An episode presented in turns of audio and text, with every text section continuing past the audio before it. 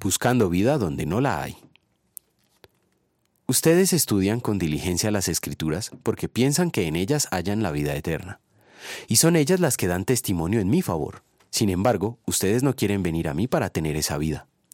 Juan capítulo 5 versículos 39 y 40. Muchas importantes personas del tiempo de Jesús eran muy serios estudiosos de las escrituras. No solo conocían sus enseñanzas, sino que inclusive eran capaces de recitar de memoria extensas porciones de ella.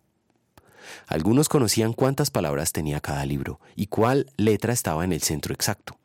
Por ejemplo, sabían que del total de letras del Pentateuca, los primeros cinco libros de la Biblia, la letra O de la palabra hebrea gajón, traducida a vientre, por la nueva versión internacional y pecho por la Reina Valera, en Levítico 11:42 se hallaba en el centro exacto.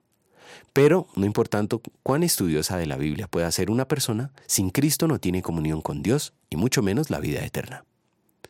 Al igual que hoy, los líderes judíos de aquel tiempo amaban el reconocimiento y la admiración de ser considerados renombrados maestros y grandes eruditos, e imaginaban que cuanto más conocimiento poseían, más agradaban a Dios, y por tanto más dignos de la vida eterna eran.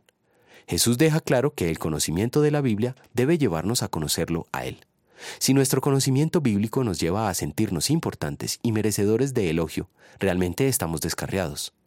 Conocer a Cristo es saber que Él es Dios, el único que merece honra y obediencia, pero que nosotros, miserables pecadores, solo merecemos el desprecio y el castigo de recibir toda la ira divina.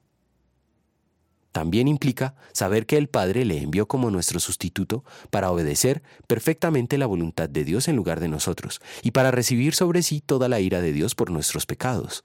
En gratitud por tal amor, vamos a querer ser humildes y dejar de oprimir a nuestro prójimo con prohibiciones que la Biblia no prohíbe, ni con exigencias que la Biblia no exige.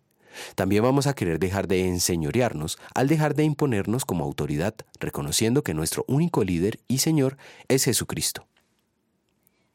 Oremos.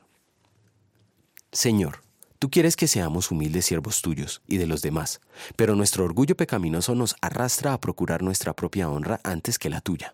El viejo Adán en nosotros nos empuja a manipular a los demás para poder alcanzar nuestros anhelos y disfrazarlos de obras piadosas. Por eso merezco toda tu ira y la condenación eterna.